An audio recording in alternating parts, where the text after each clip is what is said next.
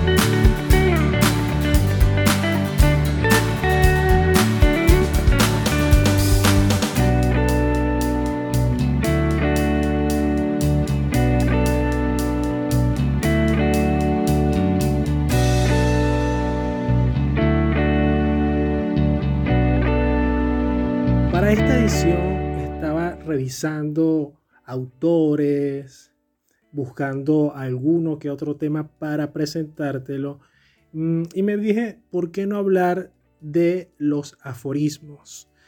Y como comprenderás y entenderás, en Internet existe de todo. Gracias al avance tecnológico puedes conseguir artículos de opinión, alguno que otro video, muchos diría yo, y nada, yo dije, ¿por qué voy a ponerme a hacer una investigación tan exhaustiva acerca de los aforismos cuando seguramente existe ya algún autor que ha presentado este tema de una manera magistral? Así di con Alonso Wright, que escribió para estandarte.com un pequeño escrito que me pareció muy bueno y quise presentártelo hoy que lleva como título aforismo, definición y ejemplos. Así comenzamos esta edición número 13 de 1 a 1 podcast. Un aforismo es, según lo dice la RAE, una sentencia breve y doctrinal que se propone como una regla en alguna ciencia o arte. Del latín aforismus y del griego definir, un aforismo es una declaración breve que pretende expresar un principio de una manera concisa, coherente y en apariencia cerrada. Parece que el término aforismo fue utilizado por primera vez por Hipócrates y fue posteriormente aplicado a la ciencia y, finalmente, a todo tipo de principios. He aquí algunos ejemplos de aforismos. Lo que no te mata te hace más fuerte. Friedrich Nietzsche. El tiempo perdido nunca se vuelve a encontrar. Benjamin Franklin. A algunos hombres los disfraces no los disfrazan, sino los revelan. Cada uno se disfraza de aquello que es por dentro. Chisteron. La duda es uno de los nombres de la inteligencia. Jorge Luis Borges. Ayudar al que lo necesita no solo es parte del deber, sino de la felicidad. José Martí. Benevolencia no quiere decir tolerancia de lo ruin o conformidad con lo inepto, sino voluntad de bien. Antonio Machado. El futuro nos tortura, el pasado nos encadena.